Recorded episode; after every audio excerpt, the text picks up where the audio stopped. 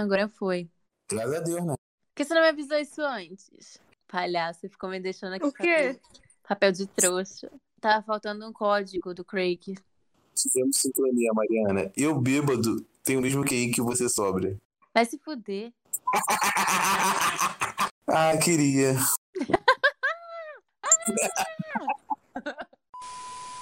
E aí, Marquinhos DJ, faz o sample de guitarra.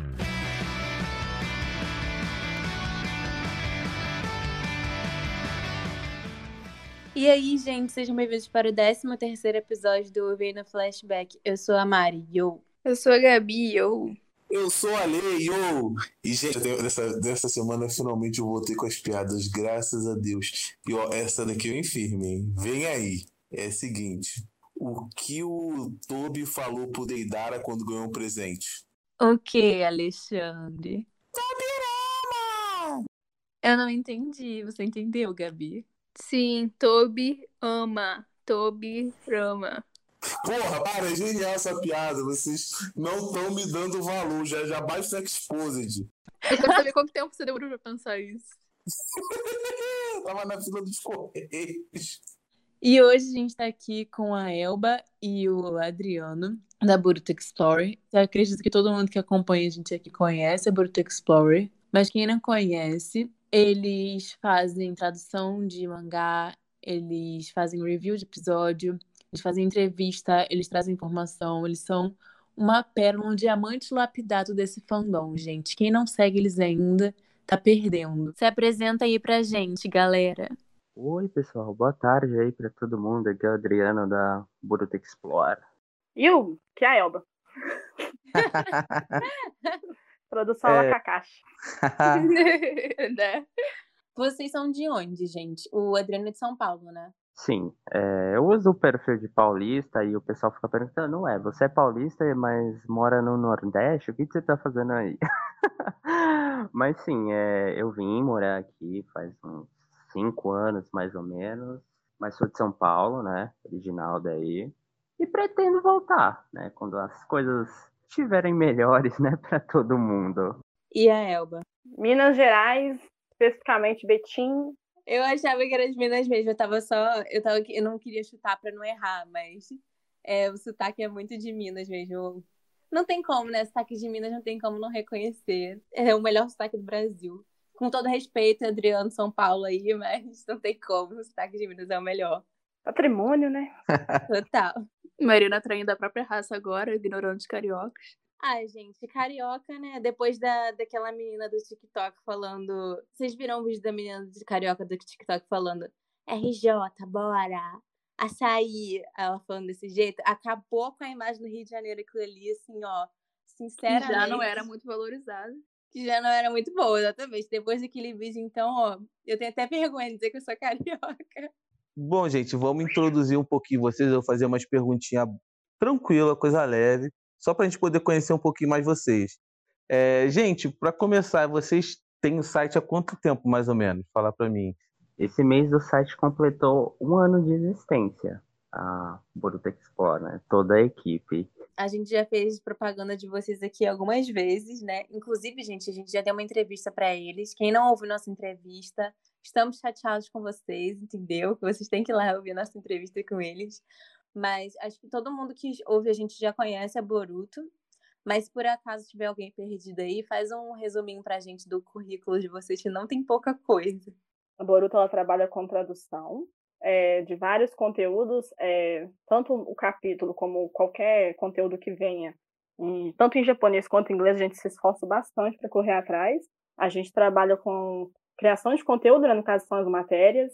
A gente tem a parte da redação, que a gente esmiuça tudo que é possível, seja um personagem, um, um poder, um, um dojutsu novo. A gente também trabalha com. Teve alguns vídeos, nem sei se ainda tá para frente essa ideia, mas teve alguns vídeos sobre cronologia de novel. A gente tem essa função também. Tem tradução de novel para quem quer uma parte mais romântica da obra. As novels estão lá para isso, todas fáceis. A gente tem playlist de música no site. Para você enquanto está navegando, trabalhando, ouvir as openings, os encerramentos de Boruto e Naruto. A gente trabalha com é, diversificado. Além dos episódios, informação, a gente tem tradução de sinopse, tradução em geral. A gente traduz tudo que dá para traduzir, cria, cria matéria sobre tudo que tem, seja um perfume, teve realmente uma linha de perfume, uma entrevista. Quando o Kodashi saiu, é uma, foi uma bomba, a gente também buscou infos, né, que tem lá no site, a gente buscou traduzir o máximo, para não deixar confuso na cabeça do, do público. É, a gente tá vendo coisinhas a mais para ter aí, mas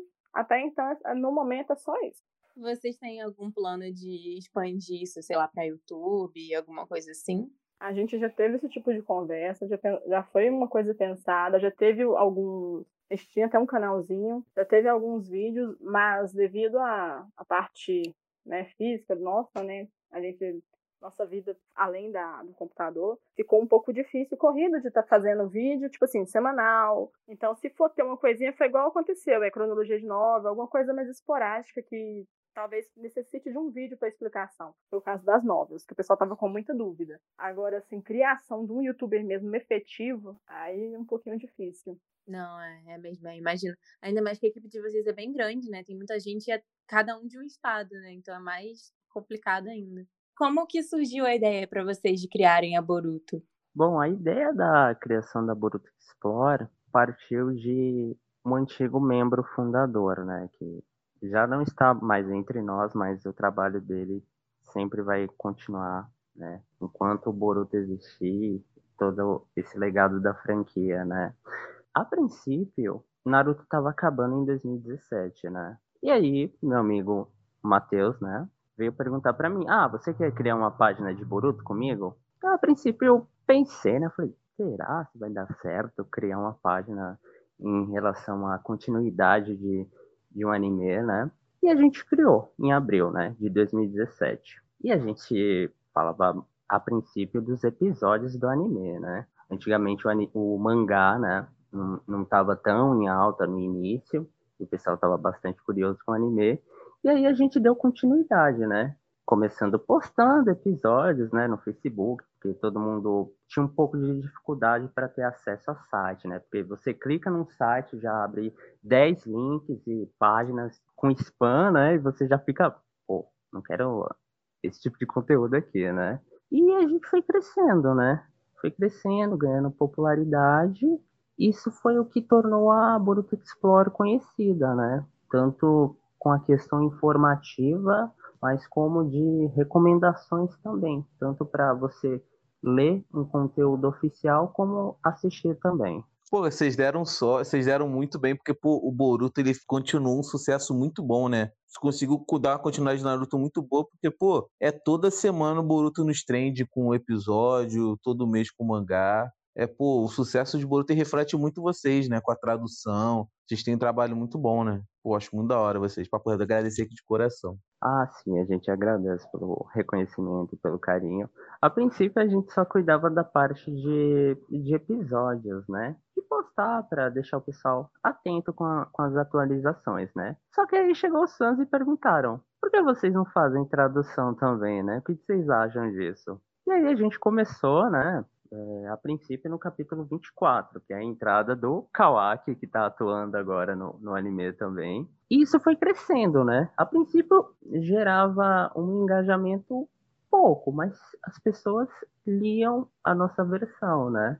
Mas isso foi se popularizando, é, tanto entre scans ou mesmo dentro da comunidade de YouTube, né? E isso começou a, a, a, a ser refletido tanto na página do Facebook, né, que era a ideia original, e com a criação do Twitter, que era pequenininho. Eu criei o Twitter só para ler notícia, né? E ah, eu acho legal, né, a rede social em si. Mas aqui depois eu falei, ué, tá começando a crescer isso aqui, né? Então o negócio é sério. Então, quando você se foca e tem objetivo em manter informadas as pessoas, elas percebem que você está fazendo algo sério e que esse algo sério vai ser reconhecido por todo mundo. Sem contar que, como a Ali falou, né, vocês ajudaram a fazer uma base consolidada, assim, e essa coisa de trazer os materiais oficiais traduzidos, eu senti que deu uma renovada, assim, no falão, porque tem muita informação que escapa e as pessoas não sabem. Até no próprio anime de Boruto, que muita gente, lá, pula episódio, tem informação lá e a pessoa tá falando uma coisa que já foi ensinada, né? Então eu achei muito legal vocês fazerem isso e o melhor ainda, vocês não recebem nada por isso, né? Bom, a princípio a ideia, né, do projeto da Boruto Explore foi sempre trazer esse tipo de conteúdo que é bastante inacessível o conteúdo que o brasileiro acessa, né? Não é todo dia que você vai ver uma entrevista do próprio Kishimoto e algum site por aí, né? Traduzido e que seja verídico, né? As tais entrevistas. Mas a gente tenta trazer esse conteúdo como uma forma de, eh, de informar, mas também onde o público possa ter acesso, né? De, olha, eu posso acessar aquele site e aquele site vai ter aquela matéria completinha caso eu queira debater ou levantar um ponto em questão dentro do Twitter, né, que eu vejo as páginas como a da, da Rokudaimer, né, que traz alguns pontos sobre o databook, né, ou algumas curiosidades em relação ao mangá também. Então, ter esse tipo de acessibilidade é o que torna a obra mais rica, né? Todo mundo acaba aprendendo com isso. Eu também gostaria de fazer uma pergunta para Elba, né? Tipo, qual é o seu papel na, na Boruto? Como é que você funciona dentro da equipe? Como é que você sofre, sabe?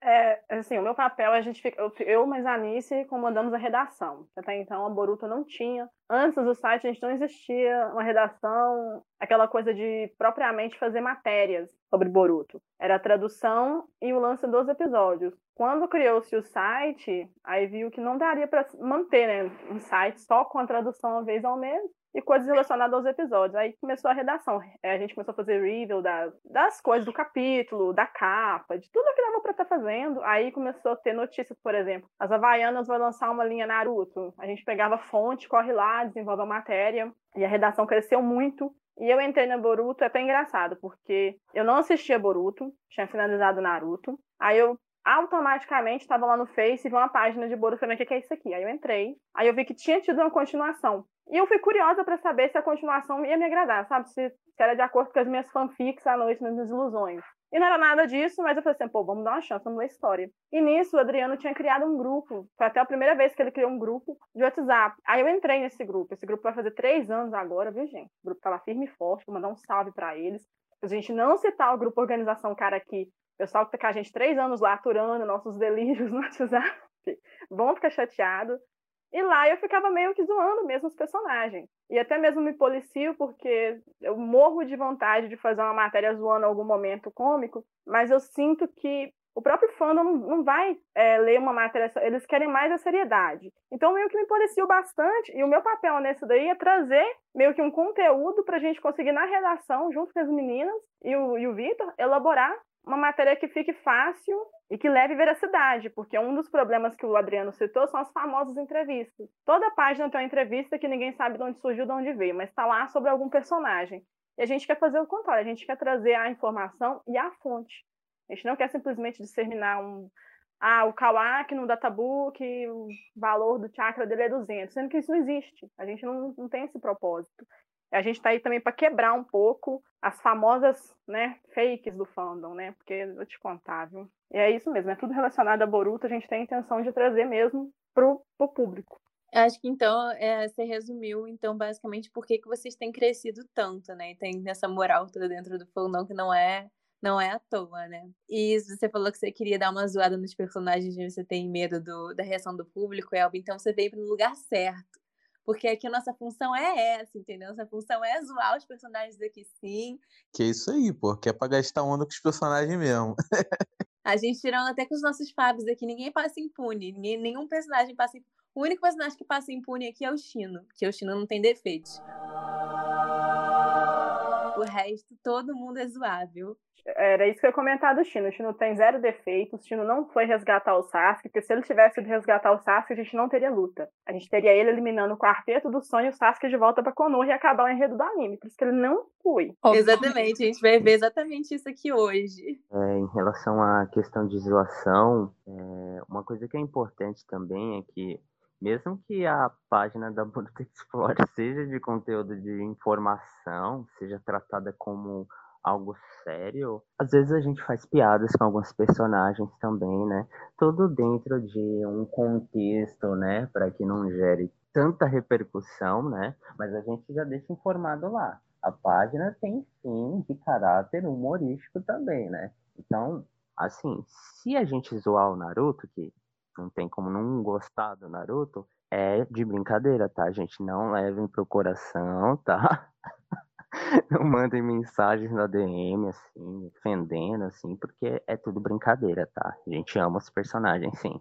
Bem, exceto o Danzo, né? Vocês já, vocês já receberam mensagem reclamando de hate? Que, gente, uma vez eu fiz uma, uma duas vezes aconteceu. Eu fiz uma crítica ao Naruto, que inclusive tá no mangá, e as pessoas, não, peraí, peraí, você é hater do Naruto?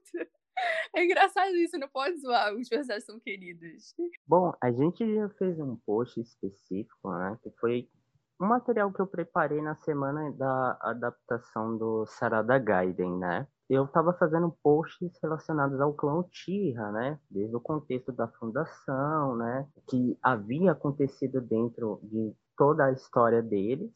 E aí um fã veio reclamar, né? Da seguinte maneira: Nossa, essa página só posta conteúdo do casal, do casal não, da, da família Uchiha?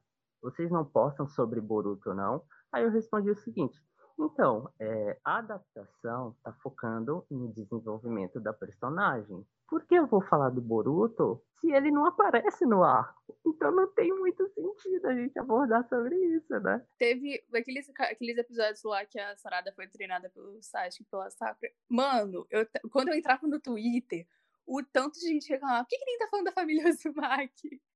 Eu falei, gente, mas não tem nenhuma atualização sobre a família Uzumaki, o que, que tá acontecendo? Foi muito isso mesmo. Aliás, eu queria fazer uma reclamação aqui com vocês, que vocês criaram um termo que toca o meu coração, que é o Viúvas do Naruto. Eu, eu sou muito viúva do Naruto, cara. Eu sou muito viúva do Naruto. Vou falar com vocês que eu gosto sim do Danzo. Se tem um personagem que eu odeio, não é o Danzo. Aqueles dois velhos que já eram muito velhos e até hoje estão mais velhos ainda e não morreram. Você gosta do Danzo porque ele morreu. Isso, eu isso é também, personagem de verdade. Eu acho que assim, o Danzo ele é criticado e as críticas são válidas, são. Mas aqueles velhos, eles passam batido por todo mundo porque ele se esconde, os Danzo pelo menos dá a cara tapa. Ele bota a cara dele lá, ó, luta com o Sasuke. Aqueles velhos não fazem nada. Eles que não cara fazem tapa. Mariana? Que cara que tapa com o Danzo dá nem pra O Danzo luta com o Sasuke. você vai, você vai, você vai falar mal do Danzo aqui? É isso mesmo? Você vai me contrariar? Porque eu tenho consciência dos defeitos dele. Não, e um detalhe curioso que durante a luta entre Naruto versus Delta no mangá, né? Eu pensei na seguinte forma, né? Falei, nossa, o Naruto tá apanhando da Delta, né? Como assim um Hokage tá apanhando de uma membra da cara, né? A gente sabe que a Delta é forte, né? Mas eu pensei no seguinte, e se a gente exaltar a Delta, né, um pouquinho, pela surra que o Naruto tá levando, o que, que vai acontecer, né? E as pessoas ficaram bravas, irritadas, falando: Nossa, vocês não amam o Naruto? Vocês não são fãs dele de verdade. Sendo que a gente Sim. sabia que o Naruto poderia vencer a Delta, né, com uma certa tranquilidade, mas a gente, sabe, gosta de cutucar a ferida e falar: Olha, vai, só mais um pouquinho assim.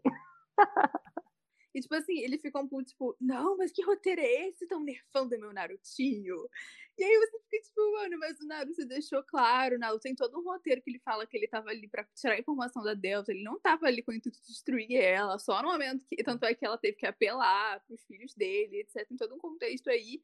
E aí a pessoa quer reclamar, que quer que você concorde com ela que tá totalmente errado Naruto apanhar, entendeu? Tipo, como se o Naruto tivesse que ser um deus supremo até o final da série. Não tem coerência.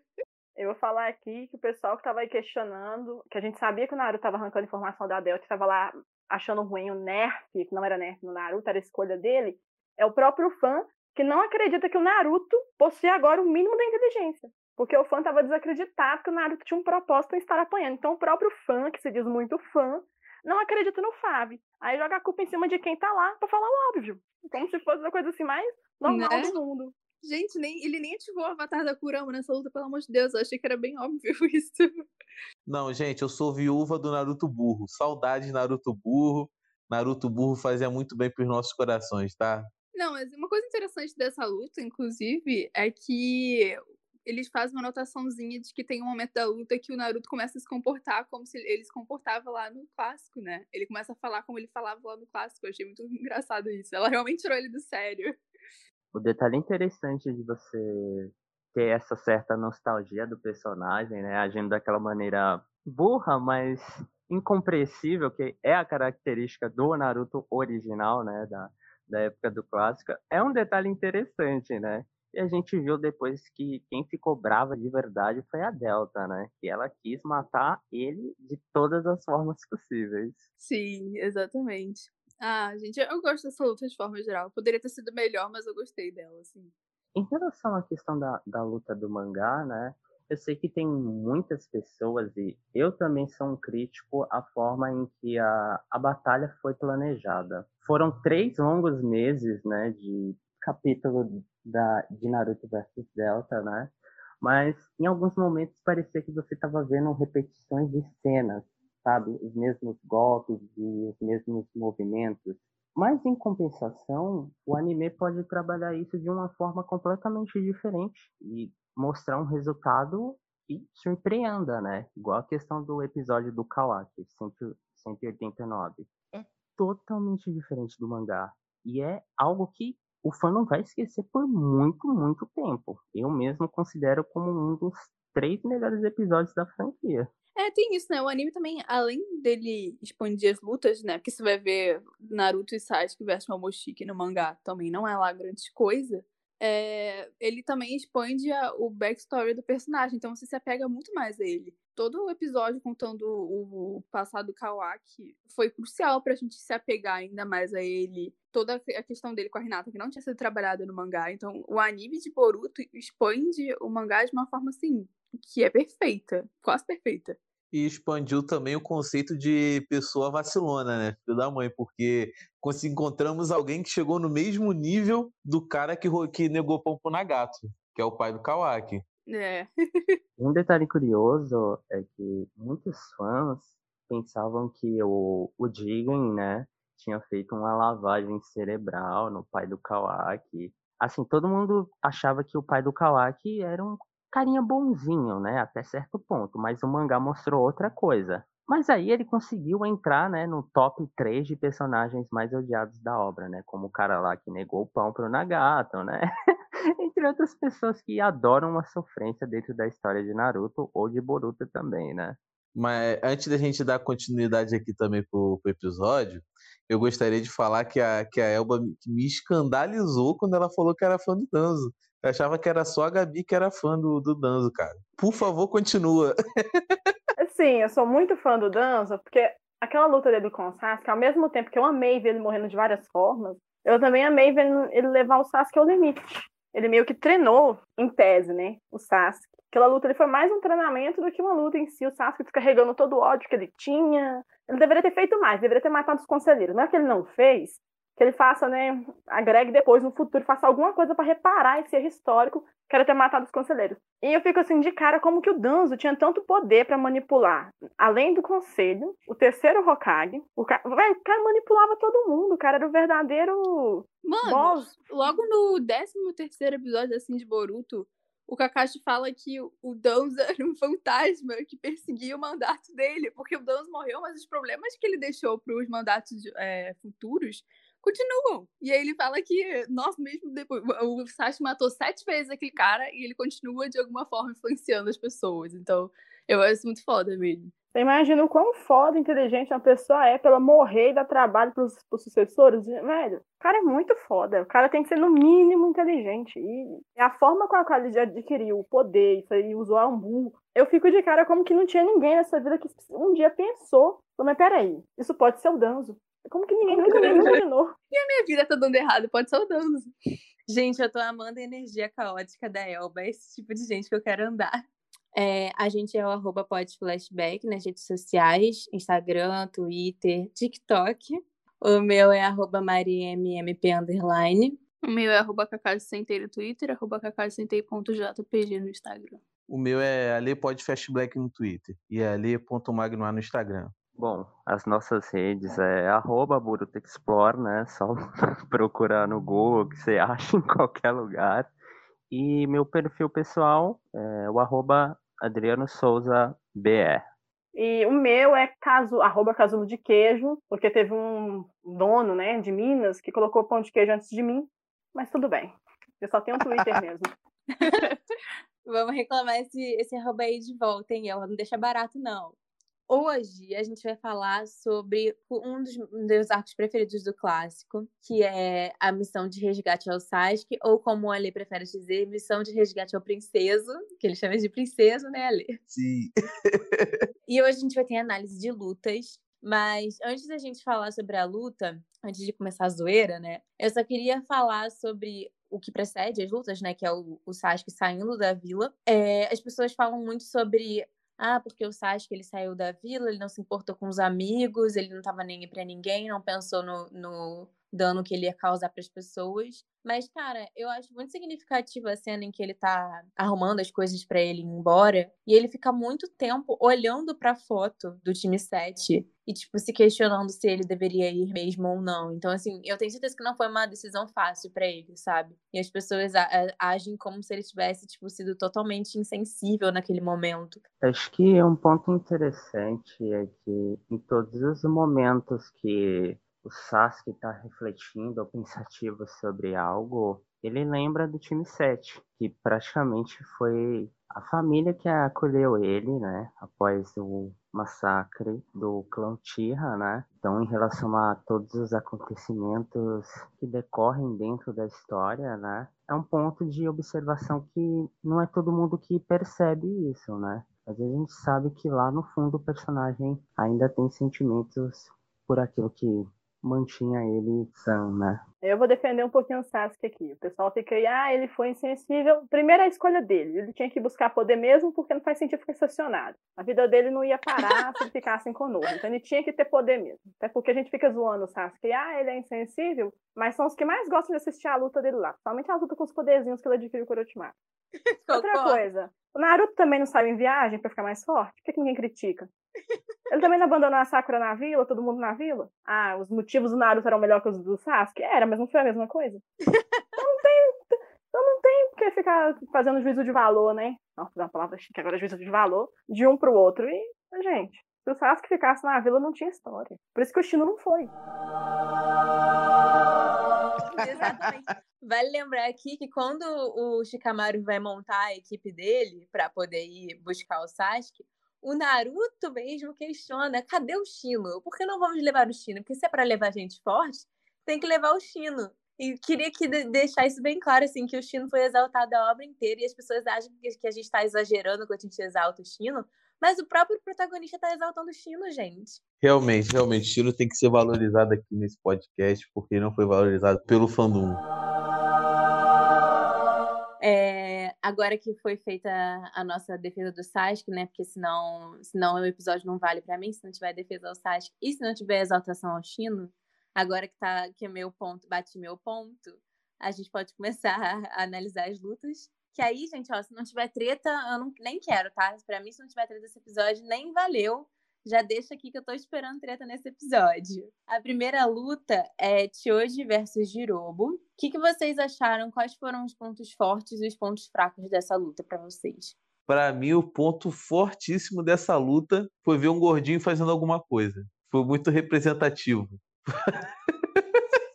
e, cara, a transformação dele foi muito foda. Pena que só apareceu mais uma vez depois. Ponto fraco, não sei, não sei. Não, acho que não teve pontos fracos assim relevantes. Nossa, Continue. como não, Alexandre? A luta longa, longa, parece que não vai acabar nunca. Essa luta teve dois episódios só, mas parece que foi uma temporada inteira dessa luta para mim. Eu achei ela extremamente longa. Pelo pouco de golpe que foi, merecia cinco minutos. mas não, tem que mostrar a vida dele inteira com o Shikamaru antes. Gente, sim, meu Deus do céu, que luta enorme. Ah, discordo. Vocês estão falando isso porque, porque era um gordinho brilhando, seus gordofóbicos. Não, ele levou pro coração. No, o Choji, ele mostra, né, a asa da, do Zakimichi nessa luta. E essa asa, ela, tipo, ela precisa das pílulas, né? ele ainda precisa das pílulas para fazer ela. Só no Shippuden ele melhora isso, então eu achei muito legal essa coisa do, tipo, associar toda a infância dele a ele crescendo e tal, e virando uma coisa, tipo, bonita como uma borboleta, sabe? Achei bonito isso aí, pra mim é um ponto positivo. Eu acho que um ponto como a Mari levantou, né, sobre a questão do desenvolvimento do personagem, né? A gente viu que no arco anterior ele praticamente era o carinha que ficava bravo quando chamavam ele de gordinho, né? Ou a maneira como ele lutava também, né? Então, esse arco deu um, uma profundidade maior pro personagem como pro clã dele, né? Não era de tipo, olha, eu sou um personagem fraco aqui que vou servir como chacota, né? Ele conseguiu demonstrar isso de uma maneira, né, com, com poder. Mas, como foi falado aí anteriormente, acho que dois episódios para desenvolver isso tudo foi muito, é, como eu posso dizer, arrastado, né? Gente, não me matem, tá? Por favor. Vocês não sabem onde eu moro, tá? Então, essa questão é de você resolver, construir toda uma batalha, né? como também o desenvolvimento dela em um episódio em si, né? Porque a gente vê os dois lá se pegando, né? Pegando tecnicamente, tá, gente? Calma aí. Mas parece uma luta de sumô, sabe? Os caras se pegando ali, tentando levantar um ou outro. Acho que poderia ser feita de uma maneira melhor, né? Mas a transformação Winx, né? Que todo mundo chama ele de um Winx, é maravilhosa, fantástica. Aquilo ali é perfeito.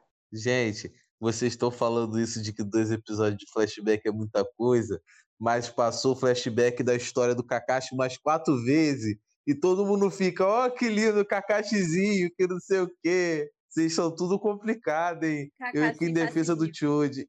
Não, eu detesto eu flashback. Eu acho que o problema não foi nem é, ter flashback. O problema foi que, tipo assim, a luta já não é muito dinâmica. Essa luta não tem dinamismo nenhum, é os mesmos golpes. E aí, eles ainda enfiam um monte de flashback no meio, deixou a luta muito longa desnecessariamente. Eu até gosto, assim, do, do, do, flashback dela, porque eu gosto de ver a relação dele, do Choji do Shikamaru. Tanto é que, sim, o Choji, ele tava quase se entregando na luta, o que faz ele desistir de se entregar e lutar e, e terminar a luta e vencer é porque o, o Jirobo xinga o Shikamaru, né? E não pode xingar o Shikamaru que, que ele fica puto. Aí isso foi que, que deu determinação para ele. Eu achei essa parte emocional da luta legal. Mas, gente, podia ter resumido um pouco, né? Um pouquinho. Um, um resumo às vezes é bom. O que eu gostei nesse flashback dessa luta é que ele só aí, não tem depois. Ninguém quer saber mais da relação do Shikamaru com o Shoji, aconteceu ali, acabou ali, ninguém, graças a Deus, não foi a pedra, não foi a história do Kakashi, não é o flashback do Naruto no balanço, e não é o Sasuke revendo Itachi lá e a mãe e o pai no chão, graças a Deus. Outra coisa, assim, que eu, vou, que eu vou falar nessa luta é aquela famosa frase, que o sonho do oprimido é se tornar opressor. Porque o Choji ficava bravo com todo mundo, chamando ele de gordo. Mas quando ele viu um gordo maior que ele, né, um gordo mais gordo, o que, que ele faz? Insulta o cara de gordo, gorducho, a, a luta inteira. Então isso valeu, isso, isso, isso define totalmente essa frase. O sonho do oprimido é se tornar opressor. Boa denúncia. Boa denúncia. E uma coisa Muito assim bom. que eu gostei, assim, que eu, quando eu vi a primeira vez, coisa que mais me chamou a atenção na luta foi que o Choji era um Winx. Foi igual o Adriano falou, transformação Winx. Foi o que mais me chocou. E, e um aspecto, assim, né, porque eu, eu não fiz ProErd, mas né, na minha época tinha ProErd, eu só não fui selecionada. e uma coisa que eu fiquei assim, foi tipo assim, porra, um pai dá pílula pro filho sair carregando no bolso aí pra tomar. Como que, tipo assim, ah, tipo, vou dar um, uns remédios aqui pra você ficar melhorzinho, tá, filho? Vai lutar ali, não esquece de tomar uns remédios, não tá? Nós os três não vai dar pra morrer, tá? Usa dois. Três é limite. Eu acho que um ponto bastante bonito desse episódio é quando o Choji, após a batalha, ele tá indo em direção à floresta, né? E aí ele começa a ver os indicativos das marcações que os amigos tinham feito para ele. Aí você faz esse paralelo de como o Shinobi atua no mundo ninja, que eles abandonam, abandonavam os companheiros, né? O abandono, né? É uma questão um pouco duvidosa, mas a gente vê que os amigos dele estavam ali esperando por ele. Então, quando ele vê aquela mensagem, ele se senta ali no chão e aquela luz bate nele, eu, eu confesso que eu chorei ali. Eu, eu chorei bastante. Mesmo o episódio sendo chatinho, né? Na questão do... eu confesso que foi, foi muito, muito, muito legal. Adriano chora à toa. Assim, é, igual você falou, isso só foi possível, vou exaltar o meu Fave. Isso só foi possível graças ao Toby, ao Obito Tija, porque até então abandonavam sim, mas depois que ele jogou na cara do Kakashi que não era para ser assim, Vamos exaltar a responsabilidade de não ter abandono de companheiros, meu filho. Veio todo de um tira e se chama óbvio. O Bito, tá? Vamos exaltar o meu Fábio, que só foi possível graças a ele, a ele, tá? Que até então ninguém ligava. Ele é o responsável por toda essa construção amorosa. E essa caminhada do Choji foi significativa para mostrar o companheirismo dele com o Shikamaru, porque quando o Choji cai lá, desmaia, né? O Shikamaru sente. Apesar que ele sentiu como se ele tivesse sido morto, né? Mas foi só um desmaio. Mas o Shikamaru sentiu. Aí você percebe a ligação. Aí eu gostaria de. Eu fico em dúvida, será que a Aino, porque a ligação era em trio, né? Os três eram ligados em trio. Queria saber também, eu achei que falhou, poderia ter mostrado a Aino ter sentido também. Já que os três eram como se fosse um só. Acho que o que faltou nessa luta foi nem que fosse lá em Konoha consolando a Sakura ter sentido. Igual o Shikamaru sentiu. Acho que faltou isso aí. Sim, realmente. Me sentiu contemplado pela sua fala do Bibito, muito perpicaz. Aqui a gente acha qualquer brechinha para exaltar nosso Fábio. Se tiver, a gente está usando essa oportunidade. Mas eu, qual que é a nota que vocês dão, gente, para essa luta? Eu dou seis. Eu dou um oito. Olha, eu dou um oito pela cena final e pela forma Winx, que eu sou apaixonado nela. Eu dou cinco só pela forma Winx. Eu dou cinco também. Eu dou cinco também porque me irritou essa enrolação. Mas ela mas teve um significado bonitinho. Então eu vou dar cinco também eu dou oito contra o, a gordofobia. se, se só, só, acharam ruim porque, porque o personagem é gordinho. Descansa, se fosse... descansa, militante, descansa. Nas próximas eleições para vereador, vote Xandeco. Contra, homofo... contra a gordofobia, vote 8888. Tamo junto, gente. A gente vai ser ouvido. Próxima luta. Neji contra Homem-Aranha. eu adoro essa luta. Inclusive, queria fazer aqui uma menção honrosa ao Miguelzinho, que essa é a luta preferida dele também.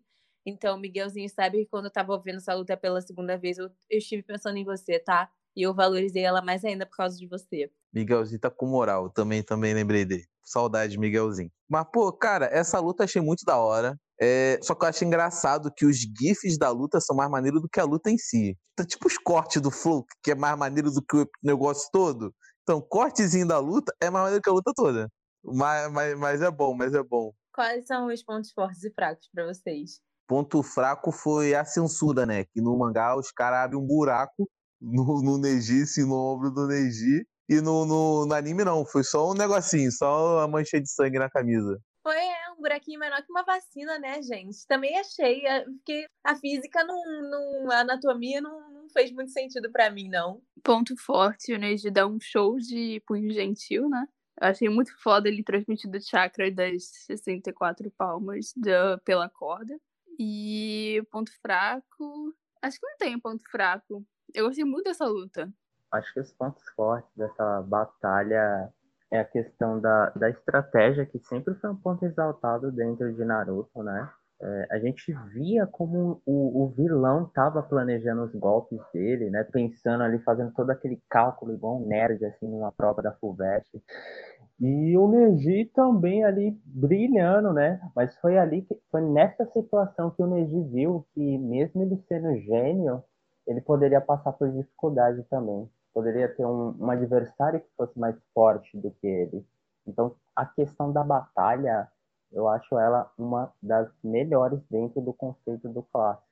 Então, acho que o ponto fraco dela, assim, eu vou ser polêmico. Se o Neji morresse nessa batalha, eu bateria a palma eternamente para ele, porque a outra, a outra situação em que ele morre de verdade, eu acho ridícula.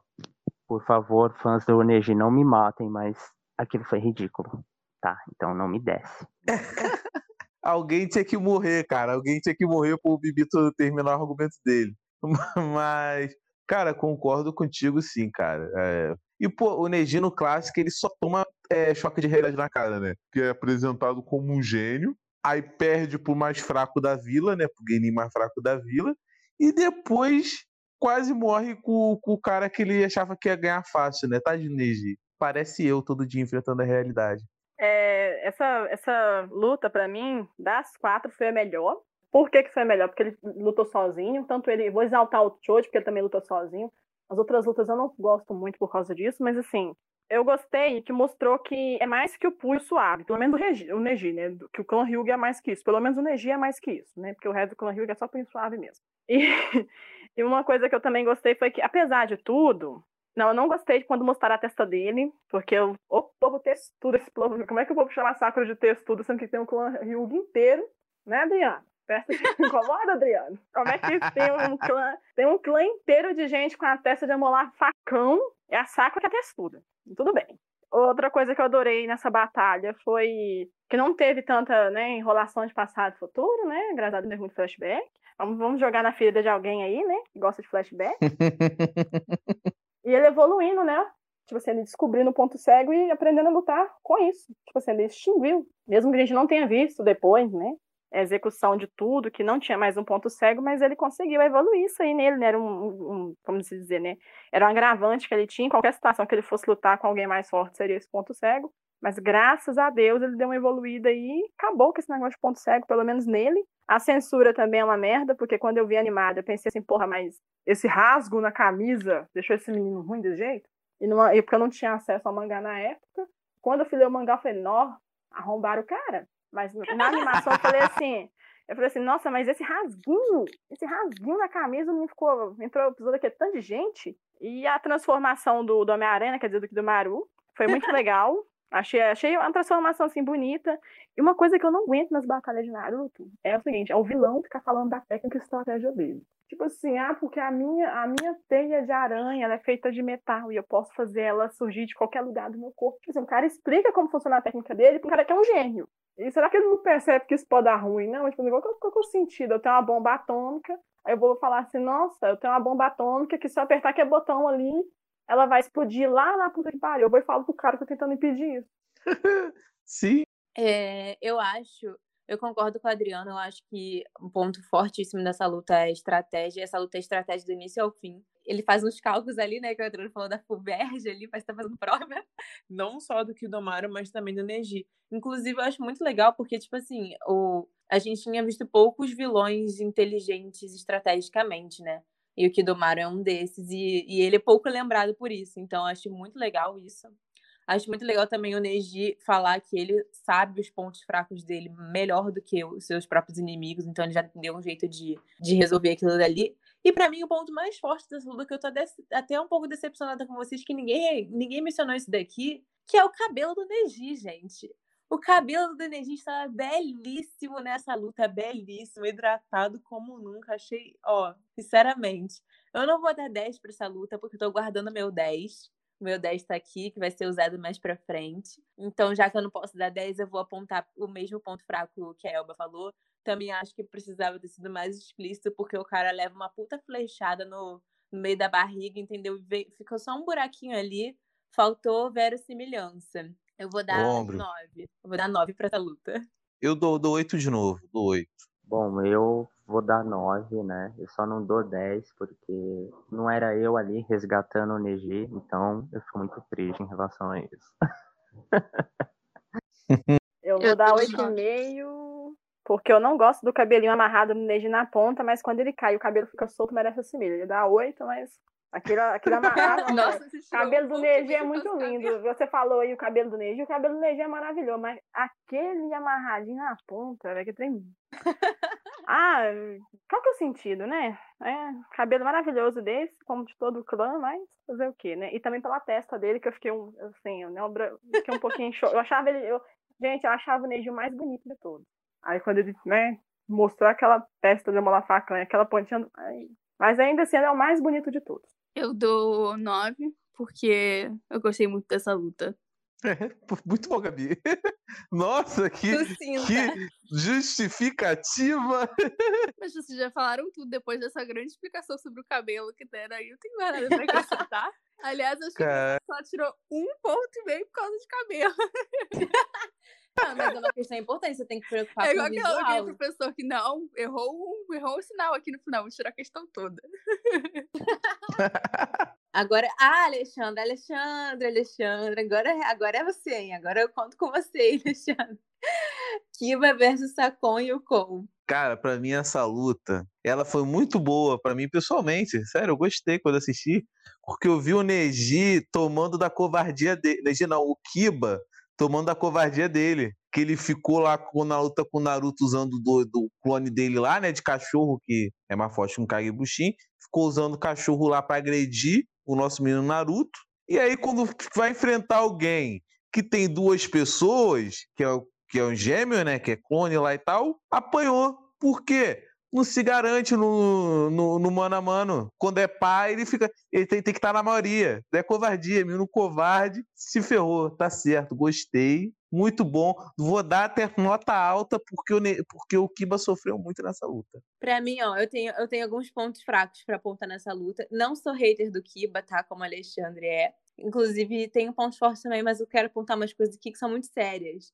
Primeira delas, maus tratos aos animais, ok? Vou fazer esse. Eu, eu acho que é o, o, quarto ou quinto episódio que eu tô fazendo essa denúncia aqui. Eu vou continuar fazendo, porque o Akamara era filhote, gente. Ele era um filhotinho.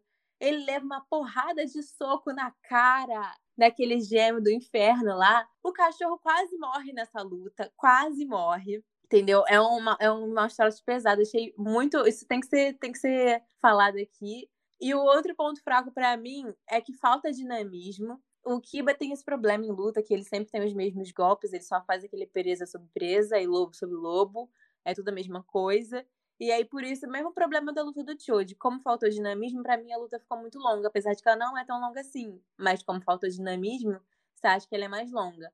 Mas eu tenho pontos fortes a fazer também, que eu achei muito bom o Akamaru mijando no oponente. Achei que esse foi um ponto fortíssimo da luta. Também tô decepcionada com o Alexandre, que ele não apontou isso aqui, que eu achei inovador. Alexandre, você falhou, infelizmente. E eu queria apontar aqui também, senhor Alexandre, que você fala mal do Kiba, só que o Kiba, com aquela, aquela, aquele jutsu dele de lobo sobre lobo, ele amassou o escudo do Orochimaru, aquele escudo do Orochimaru polêmico, sabe? Que as pessoas falam sobre ele. E o próprio Sakon, o não sei qual dos dois lá, fala que ficou impressionado com a força dele de, de ter amassado o escudo. E no final de tudo, o Kiba mostrou o quê? Determinação. Porque ele ainda se esfaqueou para poder sair daquela situação lá que o cara se enfiou no meio do corpo dele. Então, assim, ó, Kiba tá de parabéns. Tirando o fato de que ele deixou o cachorro dele quase morrer, pra mim o Kiba tá de parabéns nessa luta. Objection, objection aqui que ele teve a determinação dele para se, se machucar lá para poder sair do negócio,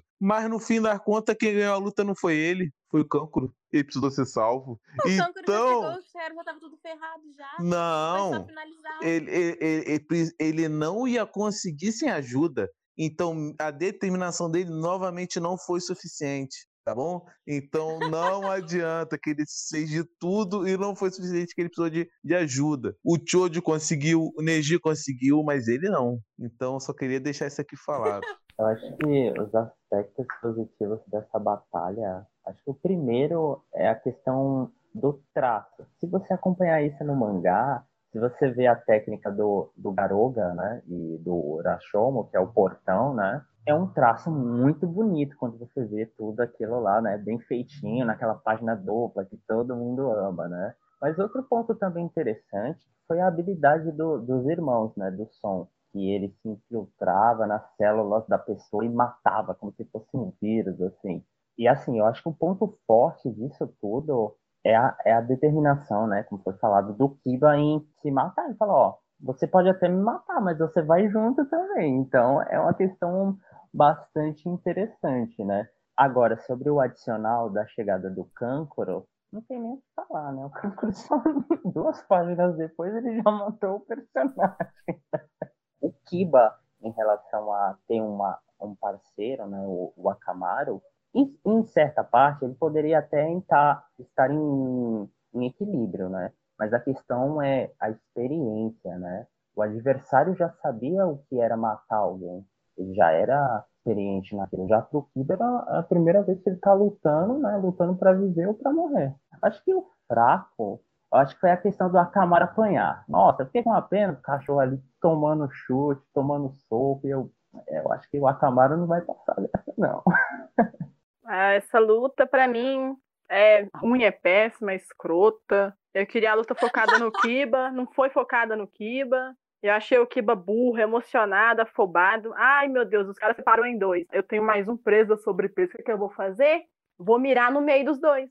Parabéns pra você. Não mirou nem um nem outro. Mirou no meio. Parabéns pra você. Você realmente não enxerga durante a técnica. Outra coisa que eu não aguentei, ele já sabia que o cara ia pular fora, porque a característica desse povo quarteto do som é que eles é covarde. Apesar deles estar acostumados a matar, eles são covardes. Aí o que, que você vai fazer? Dá-se um corte na perna, dá-se um corte no braço. Não, vou me dar um corte que vai me impossibilitar de lutar para me escapar aqui. Mas se eu escapar, eu não consigo lutar. Então eu vou morrer de qualquer jeito. Então é burro. O Kiba é burro, velho. O Kiba é burro. Não faz sentido nenhum que ele fez. Ah, Não deixou- tem um sentido.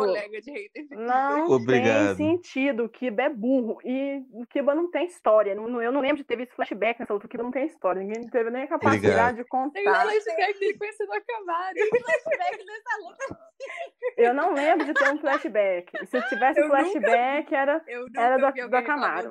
flashback da luta. Não, Eu mas é porque não tem. Tipo assim, até o Choji, gente, até o Choji, que era só o gordinho engraçado da turma, teve uma historinha pra contar. O Kiba não. Quando, você Obrigado. sente- quando o Chino se sentia esquecido no churrasco, ele lembra que o Kiba foi só pra apanhar. Obrigado, Ai, Elba, obrigado. Aí o que, que o cara faz? Ah, O ponto alto da batalha foi que eu descobri que aquele não era o cabelo dele, aquela coisa ridícula, era só um, um capuz. e hoje tá na moda esse tipo de casaco, né? Um monte de mulher tem esse tipo de casaco, mas assim, esse capuz aí foi o ponto alto, foi que o cabelo dele não era aquilo ali, é uma coisa mais melhorzinha. Outro ponto alto é que a Camara é mais esperta que o Kiba, porque ele fez xixi no oponente, mijou na frente, de certo aprendeu com o Naruto, peidando na cara do Kiba. Então ele aprendeu com o Naruto, o Kiba é mais. O, o Akamaru é mais esperto que o Kiba. Outro ponto, eu não gostei dessa intromissão do, dos Genis da Areia, eu, eu achei desnecessária. Pra mim não serviu de nada. Se fosse pra mostrar o Kiba tendo alguma evolução, que ele superasse a dor, criasse uma técnica nova, porque ele não tem nada além disso. Você vê ele no Shippuden, não tem nada além disso mesmo. Esqueceram do coitado. Colocasse, nem que fosse pra ele morrer, gente, mas colocasse ele pra derrotar um dos gêmeos. Deixasse um só. Não, não precisava vir um, um cara com a marionetezinha, aquela armadilha mais tosca do mundo, e pegar os dois que eram tão inteligentes. Não, não, gostei disso, dessa intromissão, não. Pra mim, ele deveria ter ido sozinho.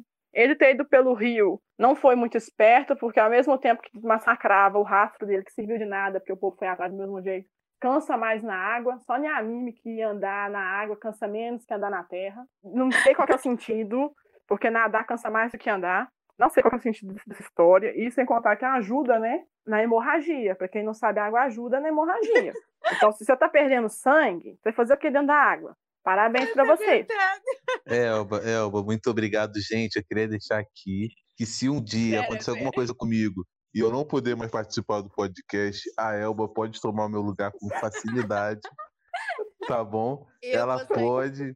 Você Nossa, obrigado por tudo. Você vê que se, você vê que se dependesse da Elba, no final do clássico, metade do elenco já tinha morrido, né? Que ela já quis matar aqui o Kim, ela já quis matar o Choji, ela já quis matar o Neji, o, o Adriano quis matar o Neji também, ó. já- mata metade do elenco, pronto, termina o clássico assim.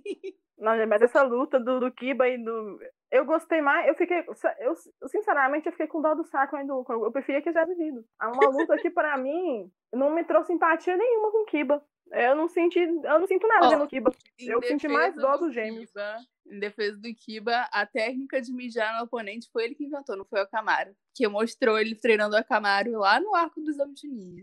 Então, queria ver aqui nos outros aqui. Ele ensinou o cachorro dele, em vez de cagar na areia, quietinho, ele ensinou o cachorro a mijar nos outros. Pelo amor Isso de não Deus, é, isso não é ele ponto inventou- forte. Ele pegou o Golden Shower e transformou num jutsu. Ele chama respeito garoto. Não, gente. O Kiba, o Já Kiba perdeu tempo treinando o cachorro dele, uma coisa que o meu cachorro faz sem ensinamento. Então eu já sou melhor que o Kiba. Já sou uma chunin, né? Porque o meu cachorro faz xixi nas pessoas sem eu precisar pedir eu treinar. Então eu já sou melhor que o Kiba. Poxa, eu, tá? eu acho você melhor Obrigado. que o seu cachorro. Eu acho você melhor que o animal. Muito obrigado. Não, é, não, sério, gente tem que agradecer muito a Elba aqui pela participação dela, que eu me senti contempladíssimo. Pô, obrigado mesmo. Só queria fazer essa defesa ao Kiba também, porque também teve essa coisa dele se esfaquear. É aquela coisa do sac... aos 12 anos ele se sacrificando pela vila, né? Então tem, tipo, tem todo esse significado de uma criança ali dando a vida pela vila também. E tem todo esse impacto. E, cara, o Sakon e o, o Kon, né, que fala? Eles, o Orochimaru já tinha deixado claro que eles eram os mais fortes, entendeu? Então, pode parecer que o Kiba é burro, mas, cara, eles são muito fortes, muito, muito fortes mesmo. Por isso que eu acho que até que o Kankuro chegar no final foi meio, ué, Cara, eles invocaram aqueles portões lá do Orochimaru, sabe? Aqueles portões são super overpower. Então, Gente, e ainda nerfaram Temos o Kiba, né? aí. Ainda nerfaram o Kiba, porque na luta contra o, o Naruto, o Kiba usa doping. E aí, nessa luta que ele deveria usar doping, já que o Sakon e o Kon usaram um tipo de doping, que é a marca da maldição lá, que deixa eles muito feios, inclusive queria dizer isso aqui, que a marca da maldição deixa os personagens muito feios. Eu não sei o que aconteceu com o Kishimoto, que design foi esse que ele inventou, que eles ficam muito feios. E nessa luta que o Kiba poderia usar doping, ele não usou. O que, que é isso? É aprender até ética do nada? Mais alguma coisa esquecida do churrasco na hora do roteiro? Só isso, hein? foi mesmo, aí foi mesmo. Mas, mas eu queria falar aqui que eu concordo com a Elba que eu sou a favor de morrer personagem do que esquecer personagem. Isso todo mundo concorda, né? Mas aí vai Tipo- falar de Naruto e Sasuke aí. Fala de Naruto e Sasuke, pessoal. Não! Não vai matar! Não, Naruto. Não, na- Sasuke, Sasuke é o que há, mas Narutinho não faz isso não. Sou viúva do Naruto já com o Naruto vivo. Sasuke, o que Imagina é quando o eu morrer. cacete. Sasuke, o que é o cacete. Você vai ser expulso do meu podcast, Alexandre. Cala Ah, entendi, Mari, entendi, Mari. E qual nota Vamos- que vocês dão? Eu dou, eu dou 9 porque o Kiba apanhou muito. Alexandre, a sua mente não tem, não tem lógica nenhuma, né? Eu dou 7 sem nenhuma justificativa, porque eu fui julgada na outra justificativa. Só 7. Bom, eu dou seis pela, pelo contexto todo da batalha. Teve alguns pontos que eu quase dormi no episódio, mas tem uns, uns detalhes legais. Eu vou dar, vou dar oito porque eu gostei da maquiagem do Sakon e do Uko. Achei eles muito bonitos. Eu dou 7. Muito bom. Eu dou 7 pelo mesmo motivo, só que o contrário, porque eu achei eles muito feios.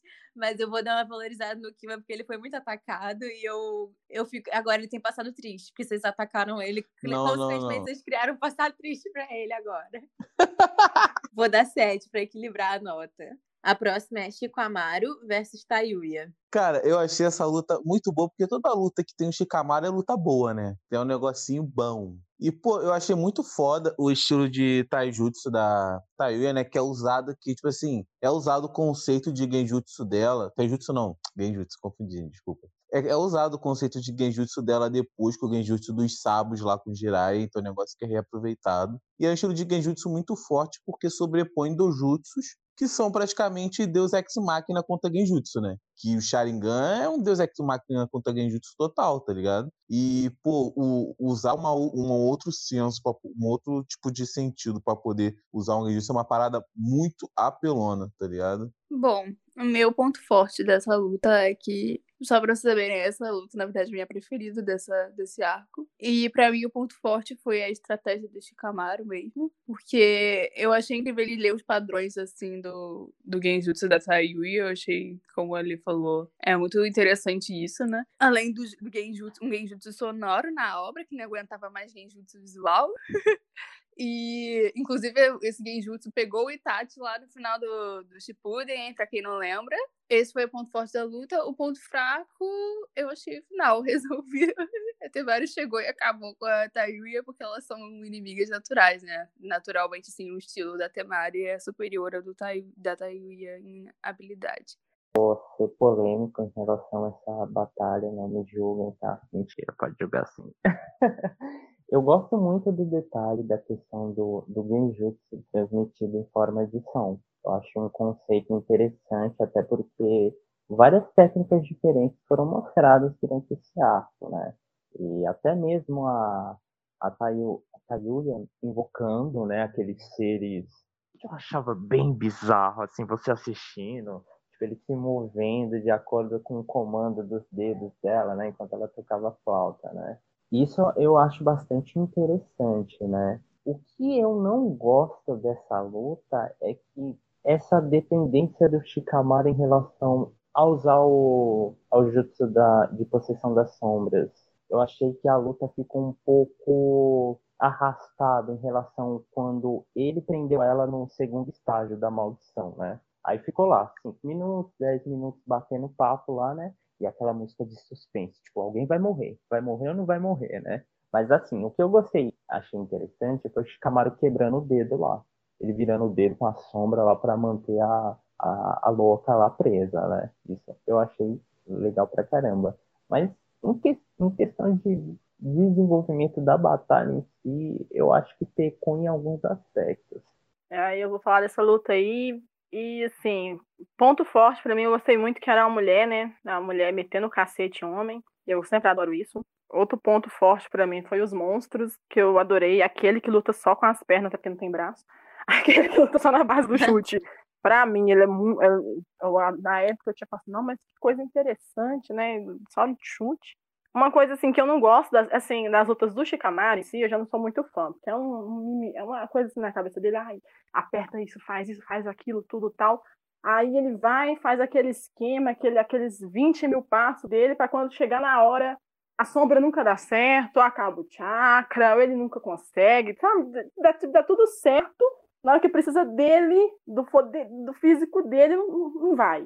Foi assim com a Temari, foi assim com a Tayuya, e eu não gosto disso. Assim, assim com todo mundo. O Shikamaru não tem uma luta que ele não faz uma estratégia a sombra funcione no final por causa da sombra. Eu não, eu não lembro de ter uma luta dele que realmente ele pegou alguém na sombra e deu certo. Ele pega a pessoa na sombra e não tem força. Olha, Elba, eu vou ter que discordar de você. Não gosto dele. É, mas em relação à batalha do Shippuden lá, ele matou um determinado personagem, né? E ele usou as sombras. O isqueiro também. Ele não matou porque quem é imortal não morre no final. Nossa senhora. Não, aquela luta ali do Shippuden foi um fanservice danado e ele precisou de uma equipe de todo tamanho, o mestre morrer e isso tudo ainda para dar certo.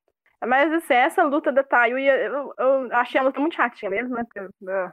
Mas assim, eu gostei que é uma mulher dando a pancadaria, adorei que é uma mulher no comando, a mulher comandando três monstros, gente. Coisa mais incrível na obra, até então no clássico não tinha, né? Mulher nesse tipo de posição. Eu não gosto da Temari, até hoje eu não gosto, acho que é uma personagem muito nada a ver que aquela técnica dela é só aquilo ali, tanto que você vê agora lá na obra não tem mais que aquilo ali mesmo, você vê ela na Guerra Ninja é só aquilo ali mesmo, ela dá sorte ainda pega uns mais besta para lutar, até hoje eu não vi ela lutando com ninguém importante, então não gosto muito dela. E eu também não gostei que ela chegou, para mim o Shikamaru já tinha resolvido. A cara da Adriana! Gente, o Chicamaro já tinha resolvido. Custava Olha, mostrar o Chicamaro. Vai criticada pelo Brasil inteiro, não pode Não, sério, velho. Assim. O Chicamaro já tinha resolvido. Custava. Custava deixar o Chicamaro. Custava deixar o Chicamaro terminar a batalha. Assim, não, não, tem destaque em mulher. Não, não, tá ruim. Aí tem um destaque, a mulher salva o homem, tá ruim. Eu vou confessar um segredo aqui, ó. Faz muito tempo que a Elba não gosta da Temari. Eu já, eu já chamei ela de Temari, né? Enquanto conversávamos, ela também me atacou assim com palavras muito pesadas assim. Ó. Não gosto nem de lembrar, gente, muito triste. gente, oh, eu tenho eu acho essa luta muito boa. Eu acho ela uma das melhores. Eu não vou dar 10 para ela também, porque eu estou guardando meu 10 mais uma vez. Mas eu acho essa luta muito boa. Eu adoro ver o, o Shikamaru em estratégia, assim. Eu tenho uma opinião um pouco polêmica sobre o Chico Amaro, porque eu acho que o Chico Amaro ele faz uma estratégia assim que muitas vezes dão errado e ele sempre sai como inteligente da história. Por exemplo, essa missão de resgate ao Sasha foi um fracasso do início ao fim.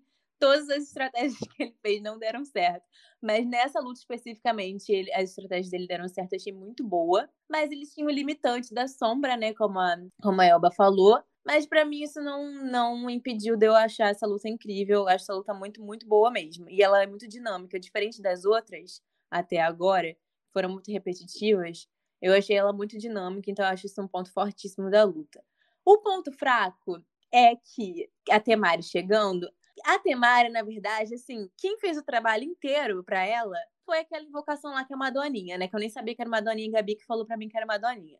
A doninha fez o trabalho inteiro e ela teve só cinco segundos de tela, aquela doninha.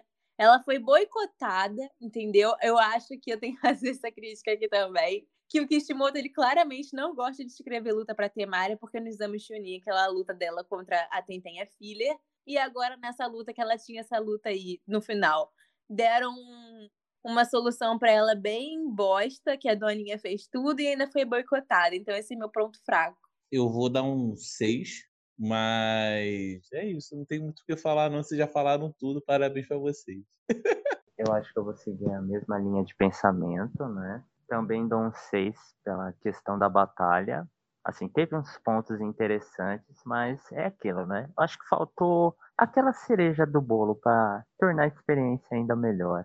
Eu dou 9,5. Adorei essa luta. Não vou dar 10 porque tô guardando meu 10. Eu dou 8 porque 8,5, na verdade. Porque é a minha luta favorita, mas eu admito que ela tem alguns. Ela é, algum, é fraca em alguns pontos. Por exemplo, eu queria ter visto mais a, as invocações da Tayuya, mais elas em ação. Eu vou dar um 9, porque é Girl Power, né, gente? São duas mulheres no poder, só por isso que eu vou dar 9. E isso aí que a Mari comentou do Shikamaru errar a estratégia. Eu achei o cúmulo do absurdo na luta do Jirobo lá com o show de quando eles encontram o Jirobo, que o Shikamaru só descobriu as armadilhas depois que o cara contou e, e, o povo agindo como se fosse coisa mais inteligente. Você falou, né? Ele descobriu depois que o cara contou. o cara contou a armadilha ali, ó, oh, é, uma, duas, três. Nossa, como ele é inteligente. E vou dar nove porque eu queria ver mais pancadaria. Queria ver a Tayo e aí até Mari lutando. Não, é igual você falou, solução muito ruim. E vou dar nove mesmo porque a mulher quebrou o cara no pau e chegou outra mulher. Precisou uma mulher, né? Igual você falou, precisou uma mulher pra arrebentar outra mulher, porque a gente mesmo se conhece, a gente se completa. Próxima luta é Rock Lee versus Kimimaro, mas não sem o Gaara ainda. Só o Rock Lee versus Kimimaro, Rock Lee bêbado versus Kimimaro é, essa luta ela, ela é muito delicada, né, para a criança consumindo álcool, muito complicado. Porém, achei muito da hora a referência ao estilo bêbado. É, já é uma parada antiga, muito conceituada no, na gringa, tá ligado? No Japão. Ah, é? É, pô. Alexandre, Tem... você pode fazer o favor de parar de fazer barulho? Que você tá andando, abrindo, abrindo torneira, tá achando o quê? O Jack Chan tem personagens em jogos de luta de Kung Fu que usam estilo bêbado. É uma parada já antiga, pô. Eu não sei exatamente de onde veio, tá ligado? Porque todas as referências são muito antigas, então dá pra falar, tipo assim, ah, é disso aqui. Mas já é algo bem conceituado, já é antigo. E é isso, né? Kimimaro, porra, muito foda, um vilão muito foda. Precisou dos dois caras mais brabo que tinha no clássico para poder tancar ele depois do Chino. E, porra, muito bom, muito boa essa luta. E, e, ela, e essa luta, ela fica bom com qualquer música.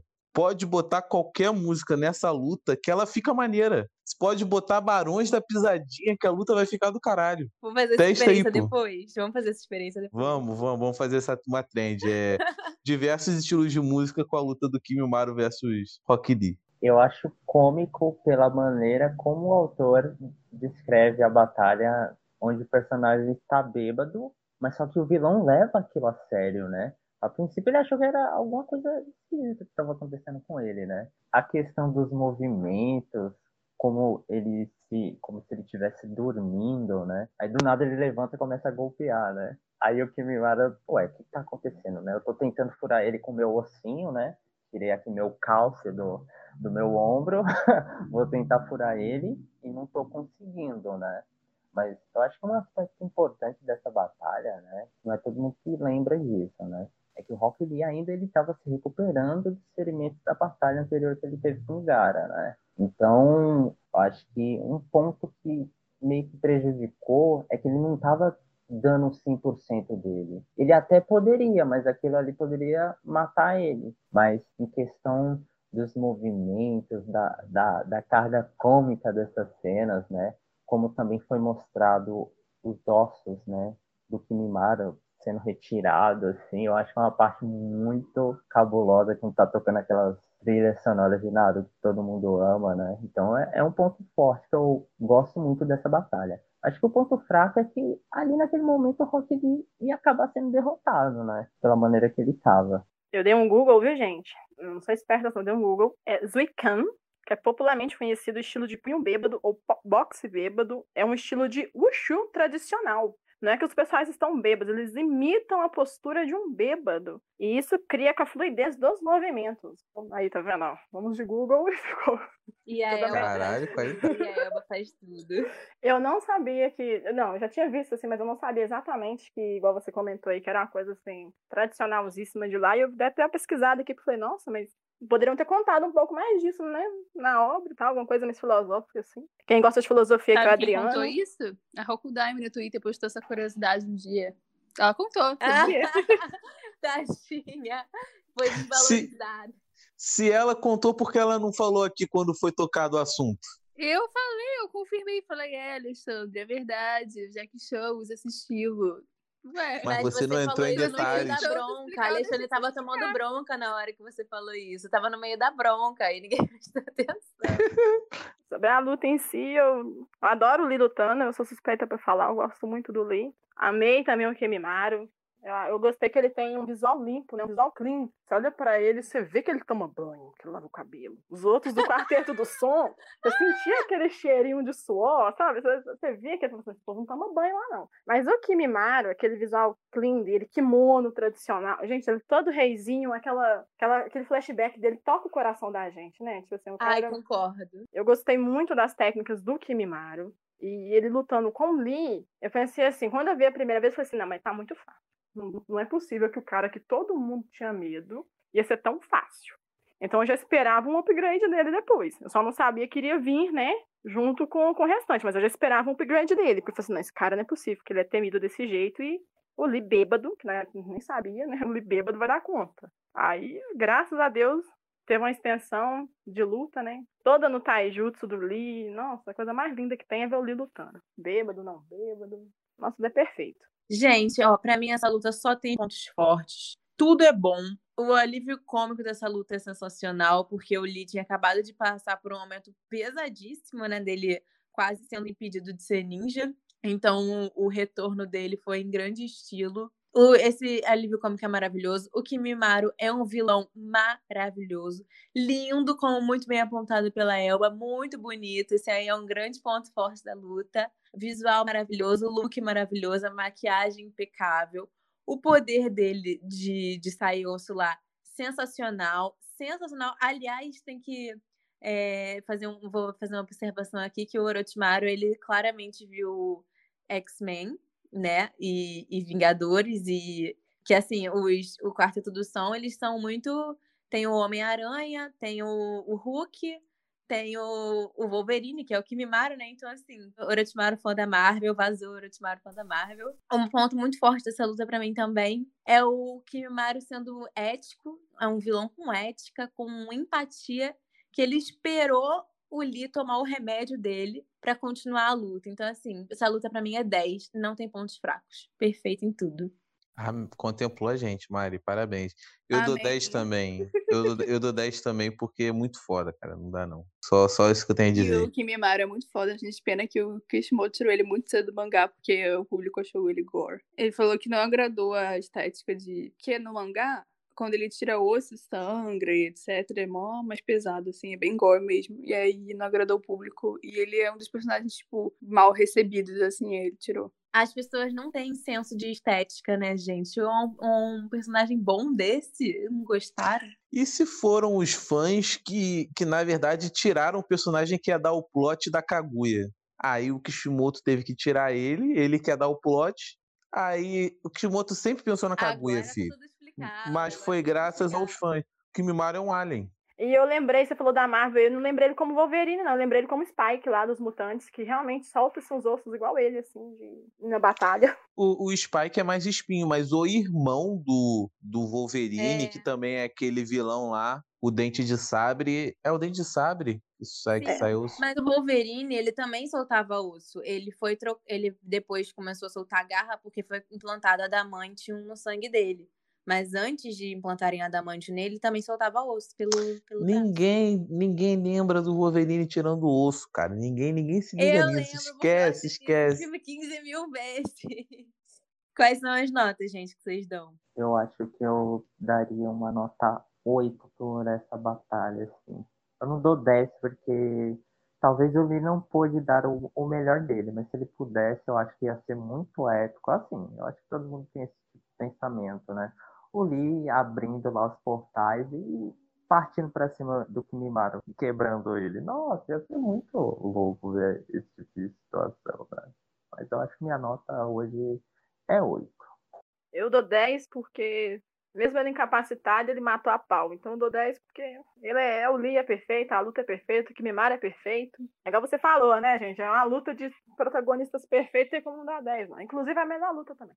E a última luta é Gaara versus Kimimaro, que para mim não tem nem nota para dar pra essa luta. Essa luta aí ultrapassa o limite aqui que a gente é, botou 10. Para mim ela é 100. Ela é perfeita também. Cara, essa luta eu acho ela muito foda porque ela já leva num outro nível, né? Que tipo, a gente vê, a gente vê um outro nível de escalada de força, né? Porque, pô, o que a gente vê do Gara no exame Chunin, da, do poder dele, que a gente começa a ver no final na invasão de Konoha, daquilo pro que a gente vê no Gara versus Kimimaro é uma escalação muito grande, cara. O cara faz tsunami de areia, que porra é essa? E no tsunami ainda tem vários caixões de areia, tá ligado? Muito foda. Pô, e a gente vê que o Kimimaro, por mais que ele tava lutando é, com, com com tuberculose. Rock Lee, é, com tuberculose. Com Rock Lee, e não tava, tipo assim, pra trás, tava mesmo assim ganhando. Ele não tava usando 100% dele, tá ligado? E precisou dos caras mais foda para poder tancar o maluco. Com tá ligado? tuberculose. Exatamente. E, pô, eu lembro, eu lembro que no, no Naruto de PlayStation 2, se tu pegasse o Kimimaro, tu era apelão. O Gary e o Kimimaro. Tu era apelão. Ah, tu, é, exatamente. Tu tu era, tava roubando, tá ligado? Não, valia a brincadeira. Essa história com o Kimimaro fudeu, que aquele bicho vira a porra de uma bolinha cheia de, de, de negócio de osso que fica rodando e te fode, tá ligado? não dá pra tancar o cara. Eu acho que a batalha entre Gara e Kimimaro é uma das minhas prediletas, assim, dentro da, da franquia do, do clássico, né? Por a gente ver um Gara totalmente diferente, né? Após aquela batalha épica contra o Naruto, ele mudou de personalidade, né? Ainda estava naquela questão de aceitação pelas pessoas, mas ele se dispôs a ir ajudar pessoal de Konoha, né? Principalmente porque o Naruto estava envolvido nisso tudo. Eu achei muito bacana. Outro ponto interessante foi a, foi a questão do Gara. O Gara poderia muito bem usar o poder da Biju dele, né? Mesmo ele, ele tendo um controle parcial, né? Ele não tinha controle do Shukaku ainda naquela época. Ele conseguiu usar aquele escudo de areia, né? Que era o escudo do Shukaku, e eu, meu Deus, o que, que ele tá fazendo? E aí o Kimimaro lançando, fazendo aquela lança assim gigantesca de osso, né? Que ele falava que era a lança mais poderosa, e a lança se desfez igual farelo. Meu, é um negócio muito, muito louco. E a questão dos poderes utilizados, né, do Gara explicando como ele mudou o conceito da, da terra que estava ali, ele estava triturando e transformando em areia. Eu achei aquilo muito, muito épico. E também, né, pelo, pelo próprio Kimimaro, né? Eu gosto muito da transformação do estágio 2 dele. E quando ele começa a correr na areia lá, e o cara batendo a mão, e a areia não pega o Kimimaro, eu falei, ah, agora ferrou. Porque o cara tava vindo igual um tanque de guerra, né? E a gente sabe, ah, o Gara se garante com a defesa absoluta. O Gara tomou um impacto que ele voou longe. É, uma coisa legal é que, tipo assim, o Rock ele já é muito bom em Taijutsu, né? Mas o Kimimaro tem uma das melhores pontuações de Taijutsu do clássico, do Databook, assim. Então fica muito claro por que, que ele é tão bom assim. Se o Rock Lee já conseguia desviar da velocidade dele lá, sem peso, da areia do, Ga do Gaara, imagina o Kimimaro. Então acho que o melhor foi, acho que foi o desafio que o Gaara precisava pra provar que ele ia ser um, ele tava capaz de ser Kazekage no início do Shippuden, sabe? Porque pra mim foi um grande surpresa o Gaara Kazekage do Shippuden, mas eu fui lembrei, mano, ele teve uma das lutas mais épicas do clássico, é lógico que ele ia virar Kazekage. Pô, o Gaara Kazekage também, tipo assim, não foi tão surpresa pra mim, porque, pô, a invasão de Konoha, filho, era todo mundo da areia, tipo assim, qual é, Gaara? O que, que a gente faz? Tá ligado? O tempo todo. Vamos, vamos se mover depois que o Gaara decidir. Que o Gaara decidir aí na luta aí, é nós vamos fazer. E o pai dele é Kazekage, tem a questão do nepotismo aí também, aí vai passando cargo, nada mais É. natural. Eu acho que um ponto interessante também foi que o Gara, ele mandou a realidade pro Kimimaro, né? Ele falou, o Orochimaru só tá usando você. O personagem tinha ciência disso, mas ele tinha aquela adoração pelo Orochimaru, como todos os outros tinham também, né? E quando ele viu que o Gara tava ofendendo o Orochimaru, ele surtou, literalmente. E assim, ali foi um momento que o Gara quase morre. O Gara e o Lee, né? Que o, o Kimimaro surgiu do nada daquela das danças das camélias, né? Como era classificado o jutsu dele. E ele apareceu ali, ó, tipo, oi, tudo bem, cara? Agora você vai morrer. E ele parou, né? Porque, assim, ele não tomava o calcintran dele, e aí os ossos dele não, não resistiam, então foi uma questão muito complicada. Foi triste a morte dele. Uma coisa interessante foi essa ligação que depois no Databook 4, é, que os vestígios de Kaguya, né? Como ela é a progenitora e como isso foi se disseminando, né? Para outros clãs. Então, o Kimimaro descendia disso. E imagina se essa habilidade fosse possível ou acessível para outros, né? O quanto ia ser de dificuldade de gente enfrentando esse tipo de adversário. Não sou muito fã do Orochimaru. Eu gosto muito dele, né? Mas não sou muito fã porque ele não tem muita ética. Só por isso também. Mas uma coisa que eu tenho que exaltar no Orochimaru é essa habilidade de pegar quem tá na merda, quem tá fudido, e trazer para ele. Ele é tipo assim, ele tá vê lá um cara na sarjeta, ele vai lá, resgata o cara e traz pra ele de um jeito que o cara, se ele vai morrer, não vai morrer, não interessa. Ele quer seguir o Orochimaru e se ele morrer em prol disso, para ele tá o suficiente. Que a vida dele já era tão ruim que a morte é um alívio, mas já que ele vai morrer, pelo menos faça algo de útil, que é pelo meu mestre. Então, o Orochimaru tem essa habilidade. Isso aí é um ponto alto dele, que ele consegue fazer isso muito bem. E sobre Isso a nada luta... mais do que o, que um coach faz, né? Nossa, adoro coach. e sobre essa luta, não tem muito o que. É assim, a gente vai em escala de poder. Quando eu vi essa luta a primeira vez, eu entendi que ninguém ali de Konoha, nenhum Genin de Konoha, independente do protagonismo ou não, ninguém daria pau com o Gara. O Gara tava em outro nível total. Aquilo ali foi o ápice dele no clássico. E uma coisa que ninguém. Assim, todo mundo exalta o Gara na luta, exalta o Lee na luta, né? E tal, não sei o quê. Por que, que ninguém lembra que os dois só não morreram? Porque o Kimimaro meio que calculou a hora e tudo e tal, já sabia que iria morrer e forçou tudo. Porque em outras lutas aí, o pessoal fica assim, ah, mas não foi fulano que ganhou a luta, o cara queria morrer. Ah, não foi fulano que lutou, a outra que lutou. Por que que nessa luta que acontece isso, realmente, ninguém fala nada? O crédito vai todo pro Gary e pro Lee, ninguém questiona. Ninguém questiona que eles não Clubismo. venceram? O cara morreu. Ali não teve um vencedor. A luta foi foda? Foi. Mas se mais um segundo, ele tinha morrido. Ele já não tinha defesa nenhuma. Ele tinha mor- Um segundo, ele tinha morrido. A luta é maravilhosa? É. Ele tá em outro patamar? Tá. Ele era mais forte que os Genin de Konoha tudo? Sim. Mas ele ganharia a luta mais um segundo? Não. Eu ia falar isso. Não sobre eles, eles terem morrido, mas eu queria. Pra mim, um dos pontos fortíssimos dessa luta é a resiliência do Kimimaro, porque, como já apontado pelo Alê, ele estava com tuberculose, que aqui tudo que é doença a gente fala que é tuberculose, né? Que só tem existe essa doença no universo de Naruto pra gente.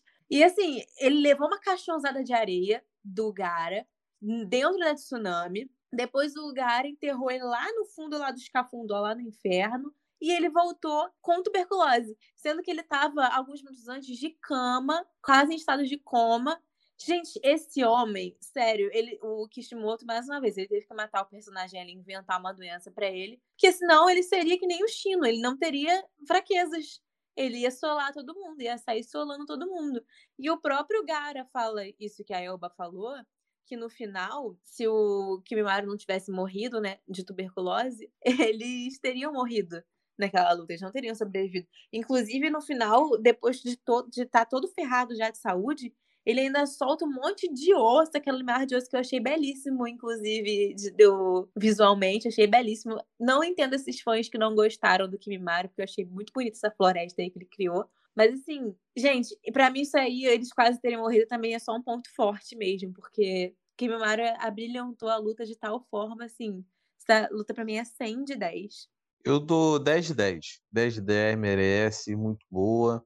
Mas, pô, Mari, é, também queria fazer uma reclamação aqui que o Kishimoto foi tomando coragem, né? Porque o pessoal ficava, ah, não sei o que, muito gore, ossinho saindo com sangue. Aí na hora de mostrar o inferno com o óbito, não, suave, gente. Olha que bonita a história dele, que passa. Aham. Mas aí é tipo, ti- ele esperou as crianças crescerem e aí terem outros traumas, né, na vida. Aí Mas o coisa- Obito era criança nessa época. Não, o Obito era o neném no inferno. Eu tô falando das Obito- pessoas que assistem, homem. Eu tô falando das pessoas que assistem. Ah, tá. Tudo bem, tudo bem. Eu dou 10 também. Por que, Gabi? Por que você tá 10? Justifique sua resposta. Porque eu amo Gaara. Não, sério, é sério. Ele é, é- Eu acho que ele é meu top 3, assim. Eu acho que meus favoritos são Kakashi, Naruto e Gaara.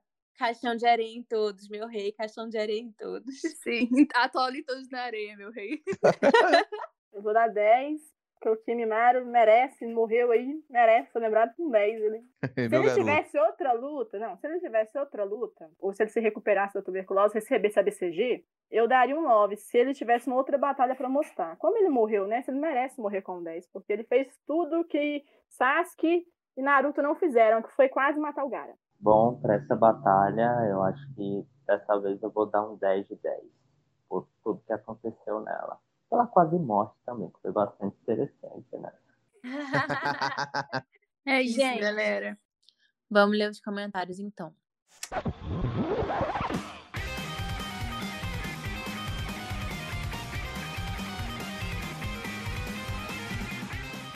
os comentários de hoje estão sendo gravados em outro dia, que não é o dia da gravação. Então, se tiver alteração de áudio, alguma coisa assim, vocês já sabem por quê. E por isso o Adriano e a Elba também não estão aqui com a gente hoje. E eles não sumiram, não, tá, gente? Eles estão dentro do meu Camui. Entendi a sua direta pro meu áudio que está um lixo.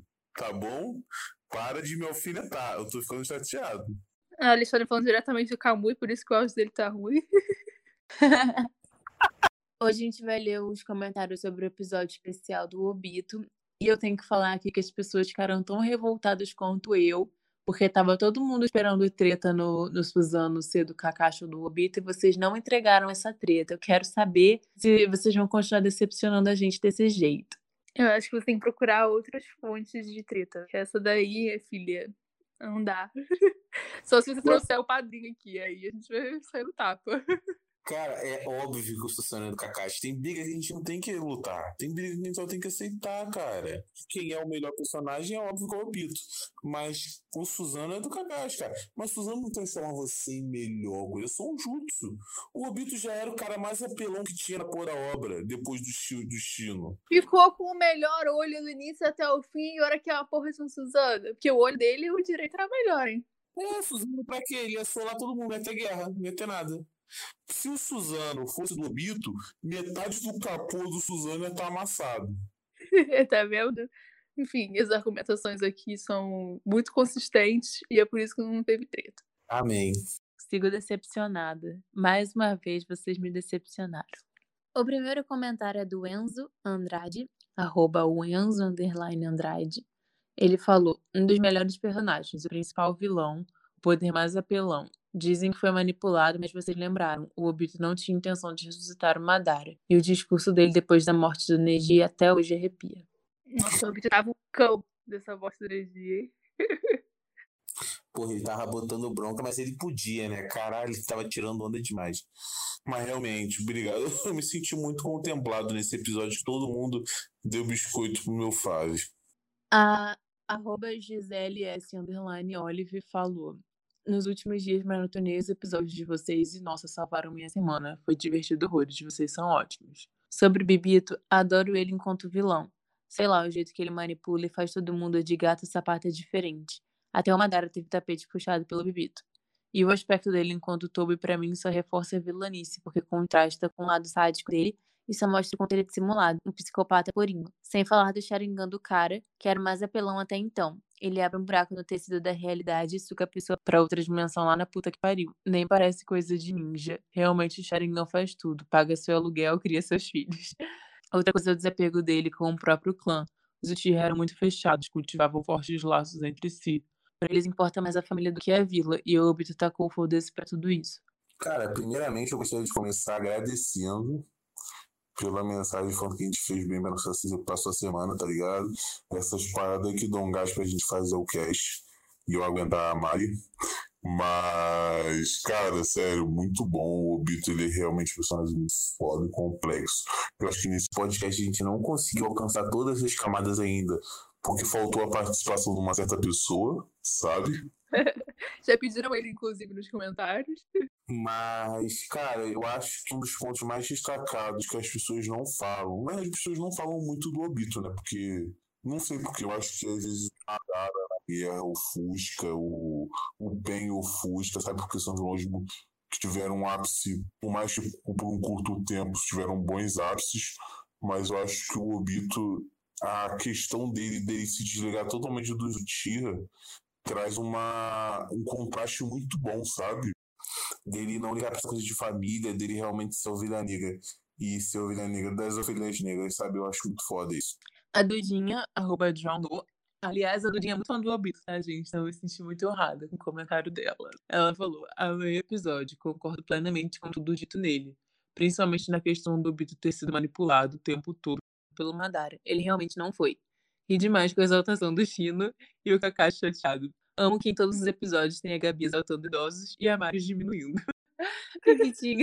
Bibitinho é realmente a criança mais fofinha do anime. Sem dúvidas, um dos meus episódios favoritos do podcast. Vocês nunca decepcionam. Ai, Dudinha, eu te amo, Dudinha. Você é perfeita. É, nós chamamos DM. Muitos beijos e abraços e obrigado pelo seu comentário. Você mora aqui, ó. Aqui naquele lugar, o coração. Eu me sinto muito honrada, gente, porque é, alguns fãs do Obito declarados comentaram no nosso, sobre o nosso episódio e eles gostaram, então acho que o nosso, nosso papel foi cumprido. Se o Titito Obitudame, que não compareceu, gostou, então acho que a gente entregou, né? Porque o mais crítico, o sommelier de bebito, gostou. Então quem, quem, quem, quem é outro fã pra poder falar que não gostou?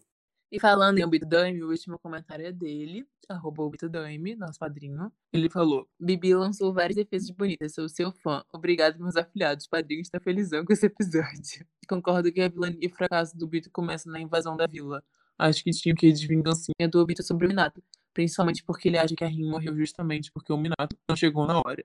Parei pra pensar que o Obito tava com raiva do Minato por causa disso. Porque pra mim ele sempre era tipo. Ele meio que tava meio que foda-se, talvez. Eu também não, só que daí o padrinho me lembrou que durante a Quarta Guerra, quando o Minato é ressuscitado, o Obito fica jogando na cara dele o tempo todo, que ele chegou atrasado pra Rin, eu não lembrava disso. Rancor o nome disso. É isso, o episódio de hoje foi isso. Queria agradecer imensamente a participação de vocês aqui. Assim, ó, eu tô me sentindo chiquérrima, podre de chique recebendo o Boruto Explorer aqui, gente. Assim, ó, estamos subindo, estamos subindo na vida. Eles fizeram entrevista com a gente, agora a gente tá entrevistando eles, e aí vocês veem, ó. Tá, já tá virando o jogo, ó. Parece que o jogo virou, não é mesmo? Queria agradecer pela oportunidade, né, de estar tá participando dessa entrevista juntamente com, com a Elba, né, que gosta de dar as opiniões dela que vão causar, mas elas vão te fazer refletir sobre isso também. E a gente está sempre aberto aqui para receber vocês e vocês a gente também. Eu acho que foi uma honra receber vocês na sala do Hokage também. Foi uma experiência maravilhosa. A segunda vez que eu estou participando desse estilo de podcast, onde eu posso expressar as coisas que eu gosto ou que eu penso da forma né, que eu quiser e que as pessoas possam entender ou compreender sobre determinados assuntos. Né? Agradecer a vocês e também ao povo que ajuda na Boruto Explore também, que é muita gente envolvida nesse projeto, então cada um tem um envolvimento, uma contribuição. Não dá para calcular o quanto a gente está aí correndo pela comunidade para sempre entregar o melhor para vocês todos. Queria agradecer a todos. Oh. Ah, que isso, fico gratíssimo. É, gente, quem não, não segue a Boruto ainda, não sei o que vocês estão fazendo da vida de vocês, assim, quem reclama de spoiler, vai lá ler o mangá, gente. Vai lá ler o mangá na página deles. O que, que vocês estão esperando? Ficar reclamando de spoiler aí. O tempo vocês estão reclamando, vocês podiam estar lá lendo. E, gente, tem que dar muita moral pra essa galera mesmo, porque assim, ó, o que eles fazem pelo fandom não tá escrito nossa, nossos cristalzinhos, nossos diamantes lapidados. Então, valorizem esses pessoal, Nossa, de verdade. Eu sou muito fã, cara. Porque, tipo, eu comecei a pegar as novelas pra ler. Eu falei, cara, onde eu vou achar essa porrada toda de novel pra ler? Entendeu? Um monte de livro. Eu não sei nem quantos tem. E aí, eu, a Boruto Explorer foi um anjo, caiu na minha vida. Eu falei, cara, e o site deles é bom. Não é aquela coisa que você tem que ficar dando zoom aí, fechando é, anúncio, não sei o que, toda hora. Isso pra mim, eu falei, cara, eu virei fã deles. Depois disso, comecei a recomendar. Eu, eu queria fazer uma última perguntinha pro, pro Adriano e pra Elba. Vocês têm que responder cada um com um exemplo.